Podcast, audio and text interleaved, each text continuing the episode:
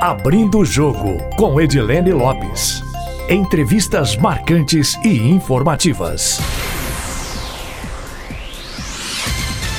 Abrindo o Jogo de hoje é com Cacai Castro, Antônio Carlos de Almeida Castro, advogado criminalista famoso em todo o Brasil, defendeu diversos clientes de relevância entre políticos e empresários e que é mineiro aqui de Patos de Minas. Cacai, muito obrigada por aceitar o convite do Abrindo o Jogo, por aceitar o convite para essa entrevista. É uma honra tê-lo aqui na Itatiaia. A gente começa o podcast sempre falando um pouquinho sobre a história, a trajetória do entrevistado. Queria que você falasse sobre as suas raízes mineiras e de dissesse o motivo de tanto sucesso, por que as autoridades e os empresários encrencados querem tanto o Cacai Castro. Querida, é uma alegria falar com você, falar com a Rádio Tatiaia, com os vários ouvintes, especialmente com as minhas Minas Gerais.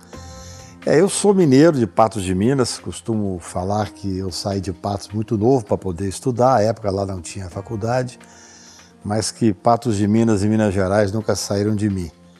Realmente eu guardo com muito carinho toda a minha formação mineira. Acho que quem nasce aí entre as, as montanhas de Minas, de certa forma, foge ao seu caráter dessa forma peculiar de fazer os enfrentamentos que o mineiro tem. Eu saí para isso, para sair para fazer faculdade. Eu precisei vir para Brasília e fiz o NB. Entrei aqui no NB em 77, numa época ainda de ditadura, saindo da ditadura, eu cheguei, não tinha centro acadêmico, nós fundamos o centro acadêmico. E depois fui ficando em Brasília. Acho que realmente hoje eu me sinto brasiliense, de certa forma também, porque eu cheguei à cidade e não tinha sequer ainda formação política.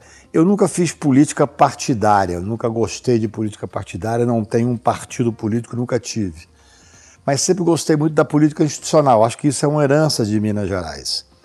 Essa política que, de certa forma, todos nós temos a obrigação de participar, que é a participação na sociedade. Eu costumo dizer que aquilo que a advocacia me deu mais importante foi a possibilidade de ter voz, a possibilidade de poder falar, como estou falando agora com você, com a, nossos ouvintes da Rádio Tatiaia. Eu, nos últimos anos, eu sou advogado criminal e como eu advogava junto aos tribunais superiores, à época a, o foro de prerrogativa, eu sempre fui contra o foro de prerrogativa, mas é uma determinação constitucional, evidentemente eu tinha que advogar e cumprir o rito constitucional. Então, naquela época, pelo fato de eu morar em Brasília, eu cheguei a advogar para quatro presidentes da República, para mais de 80 governadores, para realmente para muitos políticos. Então, eu achava interessante essa postura de poder ter voz. Com a Lava Jato, que é uma operação importantíssima, eu gosto sempre de ressaltar as vantagens da Lava Jato, que ela conseguiu descobrir uma corrupção capilarizada que ninguém tinha ideia, mas logo o excesso de poder, a grande mídia criou ali falsos heróis. País nenhum precisa de herói, já dizia Bertolt Brecht de forma visionária. E essa criação de falsos heróis fez com que viessem os excessos. Eu, gosto de citar Lord Acton, em inglês, de 1830, que ele falava que todo poder corrompe, todo poder absoluto corrompe absolutamente. Então, infelizmente, nós tivemos os excessos da Lava Jato, e foram nesses excessos, eu passei a ser um crítico, eu advoguei na Lava Jato desde o primeiro dia, quando houve a primeira operação, o Alberto Youssef me chamou para advogar para ele. Mas eu comecei a notar os excessos da delação, excesso de prisão preventiva, prisão para pressionar as pessoas para delatar e tantos outros. E passei a ser um crítico. Resolvi correr o Brasil, à época, hoje, evidentemente, com isolamento, eu não saio de casa há mais de 100 dias, mas eu fazia duas, três, quatro palestras por mês para fazer a crítica essencial a esses excessos. Quais são eles? Eu costumo dizer que isso é uma coisa fundamental, porque você veja bem, a pessoa quando está em casa, está vendo um, político ser preso, está vendo um, um às vezes um, um, empresário grande ser preso, ele esquece de perguntar se aquele cidadão foram dados direitos e garantias individuais. Há um certo frenesi íntimo, uma alegria indescritível ali. Só que o poeta maranhense já falava, a vida dá, nega e tira. Esses excessos às vezes batem em alguém, bate na própria pessoa, bate em alguém ligado a ele, aí ele quer, veste a máscara da necessidade das garantias constitucionais. Foi isso que eu fiz fazendo essa crítica que hoje é uma crítica eu imagino que as pessoas conseguem ver com muita facilidade. E eu faço uma reflexão que eu gostaria muito que meus amigos mineiros fizessem comigo. Acho que foram esses excessos, os abusos da Lava Jato, os abusos evidentes hoje, acho que agora já não tem muita dúvida mais, foram nesses abusos que foi forjado, que foram forjadas esse novo governo. Um governo autoritário, um governo que despreza a vida. Você vê que o, o mundo inteiro fez o um enfrentamento da, da Covid, do vírus, de uma forma responsável. Quem errou voltou atrás, como na Itália, como na Espanha, como na Inglaterra. A Inglaterra hoje tem 44 mil mortos. Se o primeiro-ministro não tivesse pego esta doença e tivesse sido conseguido se salvar pelo excelente trabalho da rede pública, a Inglaterra não teria voltado atrás. O Brasil, infelizmente, nós não temos há mais de dois meses ministro da Saúde, no meio da crise. A maior crise da nossa geração, e espero das outras gerações, nós não temos um enfrentamento científico. Nós temos uma irresponsabilidade, um presidente irresponsável que durante muito tempo, agora diminuiu um pouco, não por uma consciência, mas porque prenderam o Queiroz, prenderam pessoas muito próximas a ele. Mas esse não enfrentamento da crise com responsabilidade fez o Brasil estar hoje oficialmente com 65 mil mortos. Há cientistas, inclusive aí de, de Minas Gerais, que eu acompanho tudo que vem de Minas, que diz que pode ser até 15 a 20 vezes mais do que isso. Então a minha preocupação é muito grande. Eu sou um advogado, repito, que é, o que a advocacia me deu mais importante foi a hipótese de ter voz. Você não sabe a alegria que é para mim falar com a Rádio Itatiaia. Eu, quando morava em Minas Gerais, na época não tinha televisão, eu me lembro muito de ouvir a Itatiaia para acompanhar o meu cruzeiro, naquela época numa fase muito boa. Então é sempre um prazer falar com Minas Gerais. Eu, desde então, moro em Brasília, faço aqui uma advocacia muito ativa, tenho 40% da minha advocacia pro bono, trabalho muito junto a pessoas que não têm absolutamente nenhuma condição financeira. Isso não sai na mídia, mas é, acho que é uma certa obrigação do advogado, especialmente um advogado como eu, que estudou em escolas, em universidade pública, tem que retornar isso para a sociedade. Mas penso que nós vivemos um momento muito grave, um momento de, de certa efervescência institucional, Hoje, penso que mais tranquila, o Poder Judiciário respondeu muito bem a essa, esse momento difícil, mesmo o Poder Legislativo, com a maturidade do presidente, do Rodrigo Maia, também respondeu muito bem à falta completa de ação do Executivo. O Executivo faz uma política irresponsável, o Executivo federal que eu falo, eu falo o governo Bolsonaro. Felizmente o Supremo permitiu que os governadores, os prefeitos tomassem posições, tivessem autonomia para tomar posições, porque senão o Brasil hoje já teria 500 mil mortos, pela irresponsabilidade e inanição do Poder Executivo. Eu acho que cabe a nós, especialmente nós mineiros, que somos tradicionalmente um povo que gosta de fazer essa boa política, política institucional, fazer uma discussão dos problemas. Penso que discutir é a coisa mais importante que nós temos que fazer agora, que é essa conversa de pé de ouvido, a conversa do dia a dia, para mostrar que nós temos que resistir, nós temos que ter esperança que o Brasil tem condições de fazer o um enfrentamento. Nós vimos, o Brasil hoje virou um párea internacional, infelizmente. Se eu quiser ir, eu tenho interesses na França, tenho clientes em Portugal, nós estamos proibidos de entrar na Europa. Estamos proibidos pela política genocida coordenada pelo presidente da República. É claro que nesse momento não nos cabe politizar a questão. Ao contrário, a minha crítica foi da politização do vírus. Nós temos que estar agora todos unidos para poder fazer esse enfrentamento. Você veja, você pega um país como Portugal, onde tem um governo de centro-esquerda, mas a direita que está na, eu falo muito em Portugal, a direita que está na oposição fez um enfrentamento juntos. O, o vírus é, sem sombra de dúvida, o objetivo maior nesse caos absoluto que nós estamos, com 65 mil mortos oficialmente. Mas aqui houve uma politização, um presidente irresponsável indo para a rua dizendo que não existia vírus, que não existia doença, é, a, a, assim, apoiando aqueles grupos fascistas que queriam derrubar, fechar o Supremo. Na época de hoje, falar em, em AI-5, fechar o Congresso Nacional. E eu faço uma reflexão, assim, para nós. Olha só, eu tinha conversado muito com médicos. Eu converso, outro dia eu conversei em Israel. Em Israel tinha 27 pessoas, é muita gente, mas só apenas 27 para o nosso parâmetro hospitalizada por causa da, da seriedade com que foi tratado a questão do vírus. Eu faço uma reflexão. Essas pessoas que estão na rua, que dizem que não existe vírus, que acreditam nesse presidente insano, que faz uma política contrária à ciência, tanto é que o ministro da Saúde foi mandado embora exatamente porque estava cumprindo as orientações internacionais de como enfrentar o vírus. Essas pessoas fatalmente serão infectadas com mais facilidade e um número maior. Então nós vamos viver um drama, que é um drama que me angustia muito, que vai ser a escolha de Sofia. Os médicos, aqueles que estudaram a vida inteira para enfrentar as doenças e salvar vidas, vai chegar um momento em que esses infectados vão disputar as vagas nas UTIs, vão disputar os respiradores, exatamente com esses que estão na linha de frente, com médicos infectados, enfermeiros, aquela pessoa que cuida da limpeza, que cuida da segurança dos hospitais.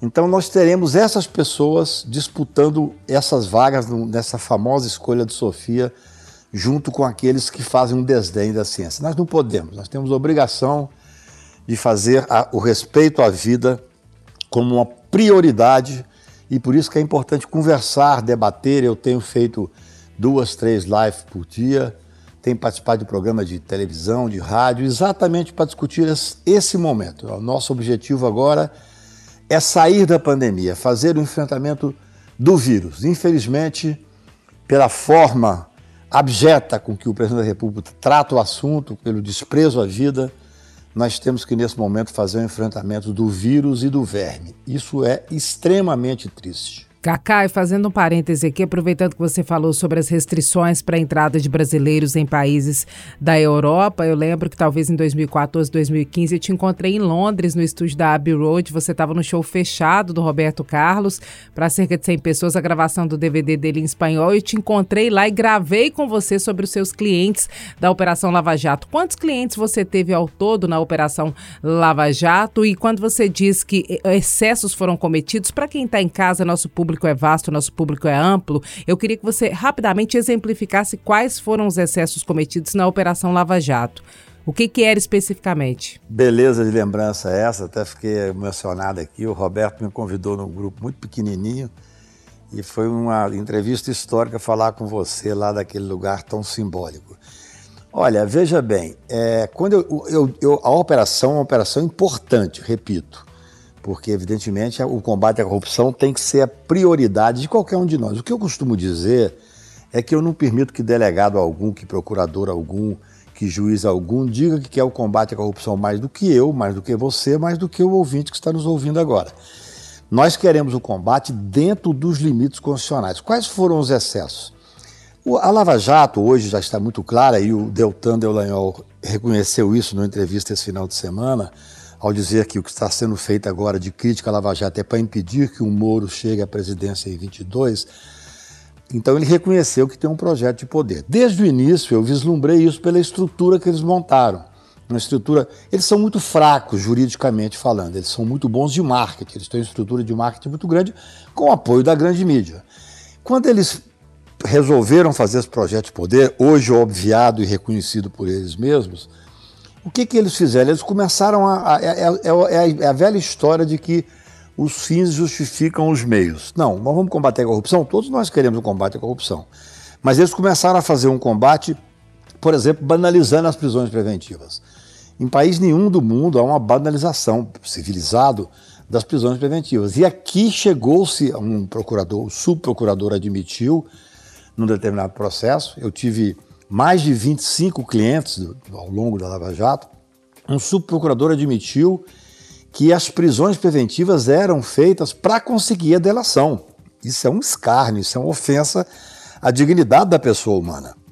Delação é um instrumento importantíssimo para você fazer o combate ao crime organizado, mas aqui houve uma completa inversão. Eu tive cliente, por exemplo, de Portugal, que nós ganhamos a extradição dele para que ele não viesse ao Brasil, exatamente por causa desses excessos, em que de descobriu-se depois, através de gravações, que eles falavam entre eles, os procuradores e o juiz, que eles deveriam prender a filha ou fazer uma busca e apreensão com a filha, exatamente para poder forçar o pai a delatar ou voltar para o Brasil. Isso é contra qualquer princípio mínimo de direitos humanos, princípio constitucional de que a, a investigação não pode passar da pessoa. Imagina o que é você instrumentalizar o Estado perseguindo a filha de uma pessoa com o intuito de fazer a pessoa voltar ao Brasil.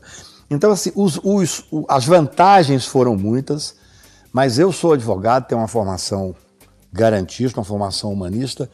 Eu não quero para essas pessoas que eu critico nada mais do que aquilo que eu defendi para todos os meus clientes. Inclusive, eu tive muito poucos clientes em Curitiba, realmente, porque eu tenho muitos clientes ainda com a, época com foro. Eu sou contra o foro, eu acho que é, é, não, não, é republicana a questão do foro, acho que apenas os presidentes do, dos poderes devem ter foro especial, todos os demais devem ser julgados por um juiz, sempre defendi isso. Então, esses excessos foram se cristalizando. Você tem o seu o uso excessivo da espetacularização do processo penal, não só como forma de humilhação, de quebrar a personalidade da pessoa, mas também como forma de pressionar o poder judiciário. Isso é muito grave. Veja bem, você, uma pessoa qualquer, está respondendo a um processo e depois, nós fazíamos essa crítica, se descobre que o juiz combinava com o procurador a ponto do, do falar o seguinte: olha, naquela audiência tal, não deixe ir a procuradora não, porque ela é mais fraca.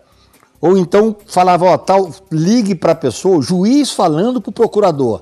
Olha que absurdo. Imagine você, um cidadão que está tendo a infelicidade, ou um parente, ou um amigo de sofrer um processo penal, saber que o juiz liga para o procurador e fala assim, ó, liga para o fulano de tal que ele tem uma prova contra o teu cliente para poder ajudar a condenar. Isso é um escândalo. Onde eu debato isso, e eu debato isso não só no Brasil, mas participo de debates também fora do Brasil, há uma certa perplexidade no meio jurídico de a hipótese de você ter um juiz coordenando uma operação dessa forma. Então eu penso que nós não podemos ter no mundo civilizado é, a tentativa de buscar um enfrentamento à corrupção, que é importantíssimo, mas a qualquer custo, porque isso você cria a hipótese de você destruir o Estado Democrático de Direito. Hoje, com todas as dificuldades, com toda essa história do presidente da República fazer o afrontamento, nós estamos saindo do outro lado exatamente porque nós temos instituições fortes o Poder Judiciário está fazendo o enfrentamento de forma correta, de forma madura. Pois veja bem, no, no, no meio da, da, Operação Lava Jato, como base, é só ler, só ler os, os artigos do início do grupo, que tinha uma, uma estrutura. E é muito engraçado que as pessoas leem pouco. A pessoa diz, não, mas assim na Itália foi assim. Aí, a Operação Manipulite na Itália foi um fracasso. Ela redundou em 33 conhecidos suicídios, deve ter sido muito mais. A operação final fracassou, fortaleceu a máfia e deu em quê? Qual foi o final da operação Monopolite na Itália? Deu em Berlusconi, que é um produto italiano do Bolsonaro. Então, assim, é, é, na verdade, a comparação histórica tem que ser feita exatamente para ver aonde aconteceram os erros. Eu, lá atrás, quando eu comecei a correr, fui a várias cidades de Minas Gerais, para minha honra e meu prazer fazer debate, eu dizia o seguinte: todos nós queremos um enfrentamento da corrupção. Só que você tem dois caminhos. Eu escrevi isso na Folha de São Paulo há quatro anos atrás. Você tem um enfrentamento dentro das garantias constitucionais, um enfrentamento com respeito ao direito do cidadão, direito de defesa, pleno direito de defesa, presunção de inocência. Se você fizer um enfrentamento respeitando os direitos constitucionais, você sai um país civilizado, um país estruturado, um país melhor. Agora, se você fizer o enfrentamento como foi feito por esse grupo, que agora está desfacelado, agora está demonstrado, é só querer ver para ver a desmoralização desse grupo.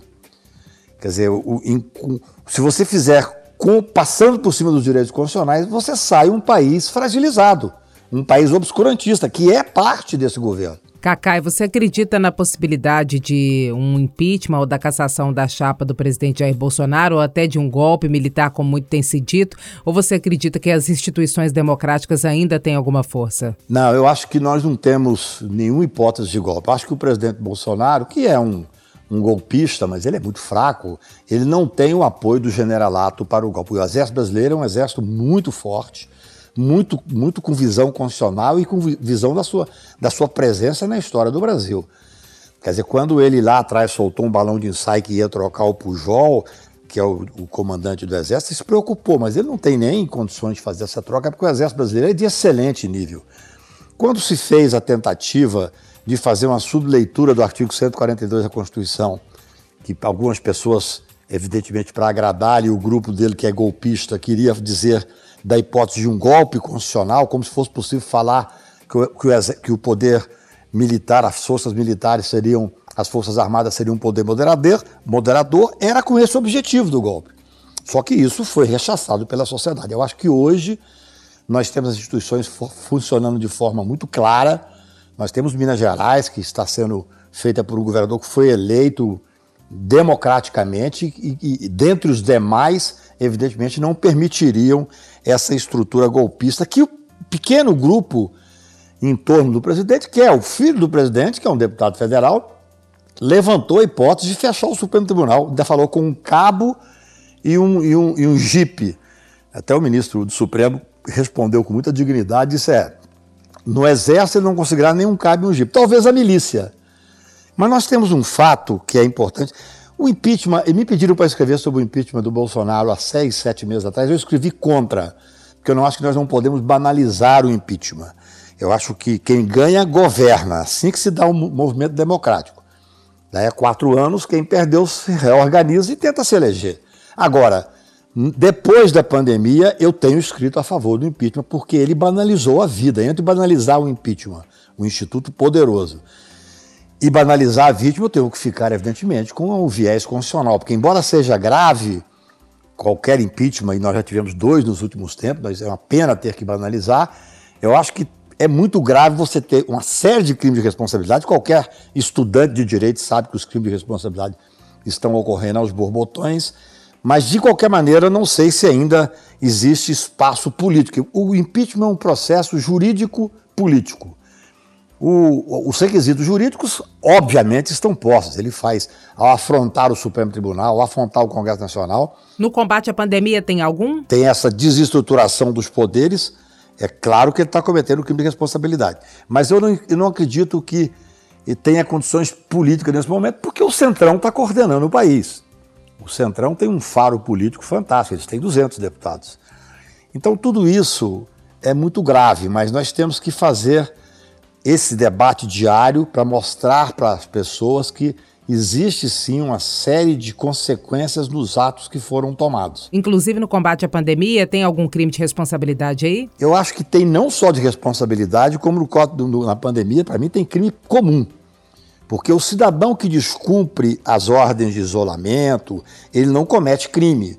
Evidentemente que aquele que que faz um sai sem máscara, para mim não, não, se pode penalizar uma pessoa dessa imputando-lhe crime.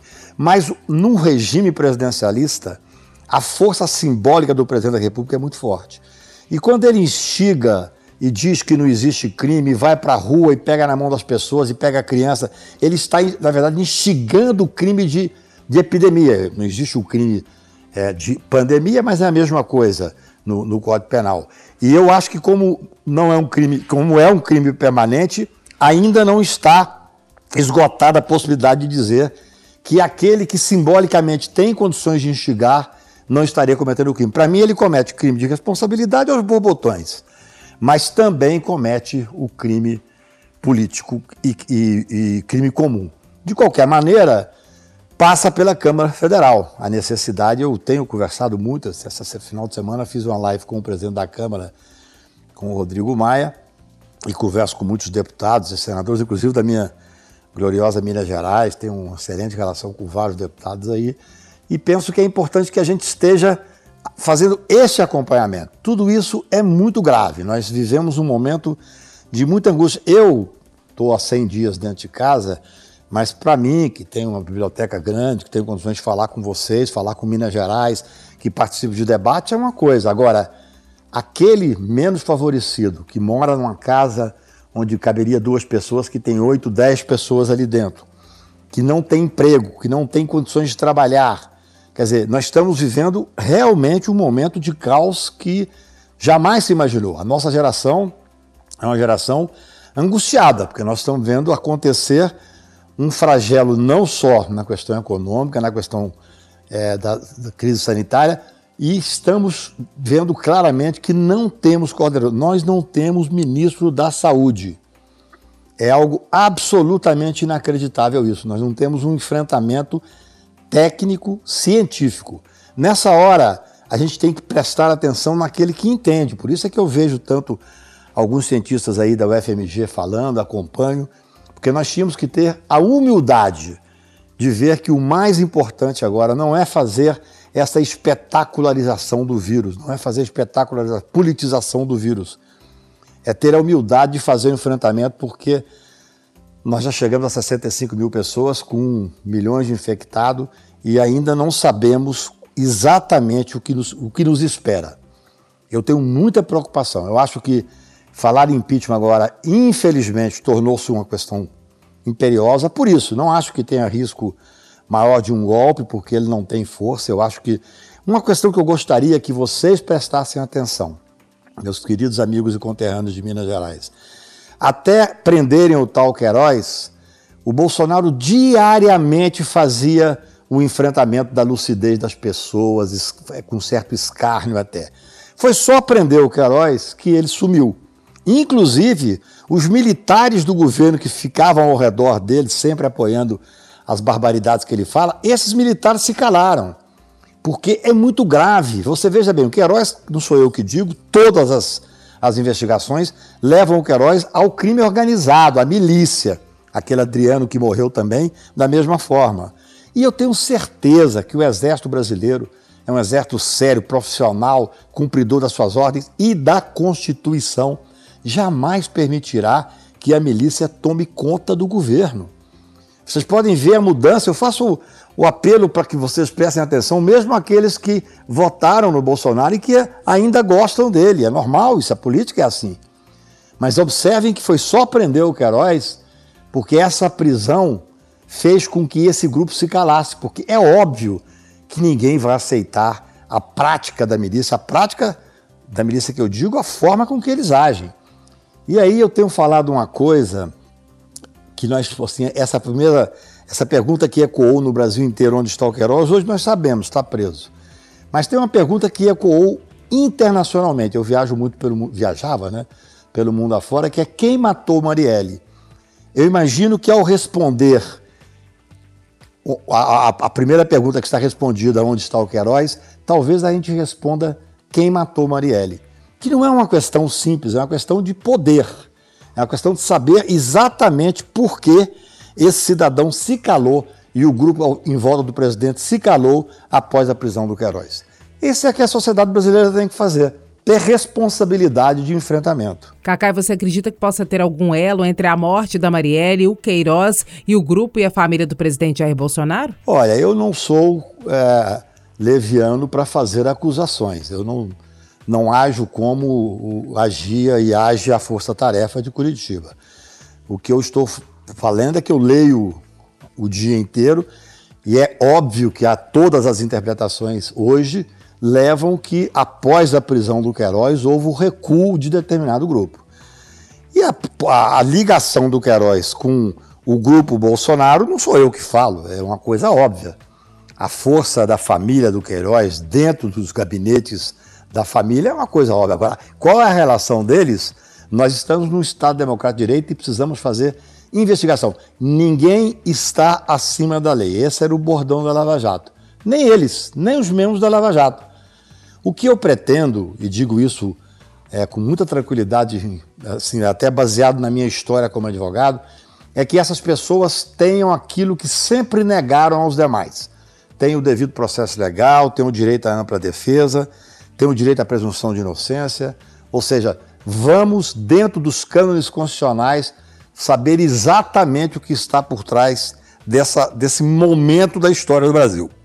Nós temos a responsabilidade de ter a coragem desse enfrentamento. Coragem que vem aí de Minas Gerais.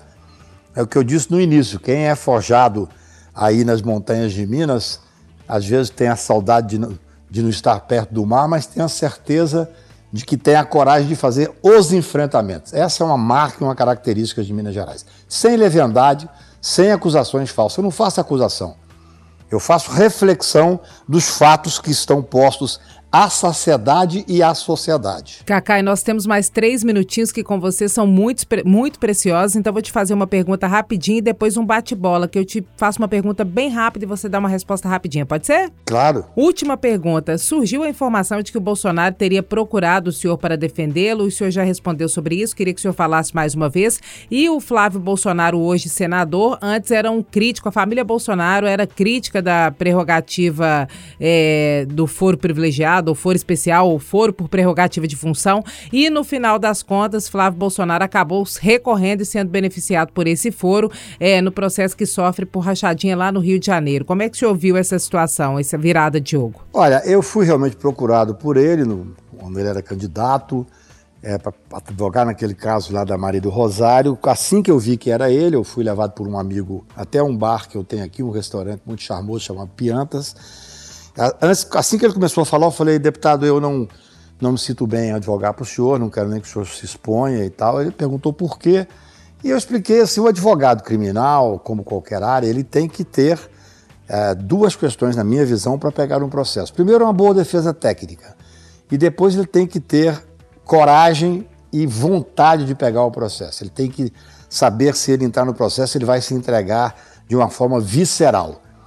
E eu não achava que tinha nem uma boa defesa técnica e muito menos que teria condições de ligar meu nome a esse cidadão, a esse grupo. Então não peguei. É um direito que o advogado tem de declinar quando é procurado dessa forma. Sobre o fato do Flávio procurar é, o foro, eu acho normal. Eu acho que os advogados têm que exercer ao máximo todas as possibilidades de defesa do cliente. Se não, deixa de ser advogado. Eu, é, na primeira pergunta eu estava respondendo isso. Você tem que usar todas as possibilidades técnicas. Eu acho que ele está usando errado. Eu não acho que ele tenha direito a foro, porque o Supremo Tribunal decidiu que se o crime é, ocorrer no, no, antes do mandato, ele não tem mais direito a foro. Mas eu acho que ele tentar usar, isso parece uma contradição, mas essa é uma decisão do advogado muitas vezes. Eu me lembro que agora, recentemente, os advogados do Moro estavam na imprensa pedindo paridade de armas, reclamando: ah, nós queremos paridade de armas para o Moro. Paridade de armas significa que a acusação tem que ter os mesmos direitos da defesa. E é exatamente isso que o Moro não fazia enquanto juiz. Mas o advogado dele tem a obrigação de pedir a paridade de armas. Tanto é que eu digo, eu quero para eles tudo aquilo que eles não deram para os réus e para as pessoas que eles assovalhavam. Eu quero o devido processo legal. Quero, inclusive, que se esse grupo for condenado, e acho que tem boas chances de vários serem condenados, que eles só cumpram a pena após a, o trânsito em julgado. Porque a maior derrota deles foi exatamente uma vitória que nós tivemos no Supremo da presunção de inocência, que é um direito constitucional. Então, assim, eu quero para eles exatamente todos os direitos que eu queria sempre para todas as pessoas investigadas, inclusive a presunção de inocência, o devido processo legal e a ampla defesa. Acho que ele tem que buscar mesmo, embora eu entenda que juridicamente ele não tem esse direito, porque o Supremo mudou, mas cabe ao advogado fazer essa, essa disputa jurídica, assim como cabe ao advogado Moro, que agora está, o, o Deltan mesmo, o advogado Deltan também, agora estava levando um processo à prescrição, entrando com embargos para levar à prescrição, coisa que ele sempre ridicularizava antes. Mas a, a vida dá, nega e tira.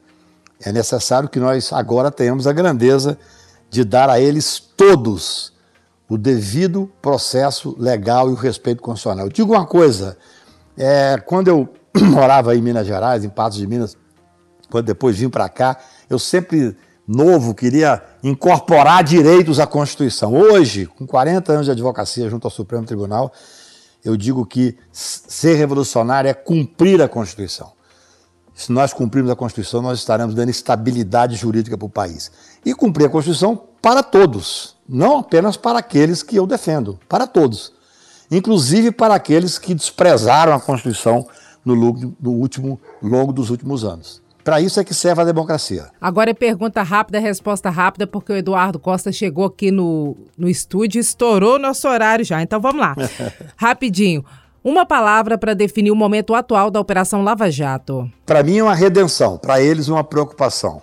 O advogado às vezes se sente mal dependendo do crime cometido pelo cliente? Não, eu acho que se você tem uma defesa técnica e você agir dentro da ética, você está cumprindo o seu dever constitucional. Para terminar, Cacai Castro é um excêntrico? Olha, quem vive a vida com intensidade, tem coragem de viver, para muitos passa a ser um excêntrico. Eu prefiro viver a vida e me arriscar do que me agachar na hora do tapa. Eu nunca me agachei na hora do tapa, como dizia o poeta Fernando Pessoa. Cacai, muito obrigada pela entrevista. Valeu demais mesmo, viu?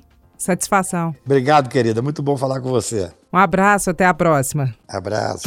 Nosso agradecimento também aos nossos ouvintes que acompanham o podcast Abrindo o Jogo. Quem quiser enviar sugestões pode fazê-lo pelo e-mail edilenelopes.com.br ou também pelo meu Instagram, arroba repórter Edilene Lopes. Uma ótima semana para vocês. Abrindo o Jogo com Edilene Lopes. Entrevistas marcantes e informativas.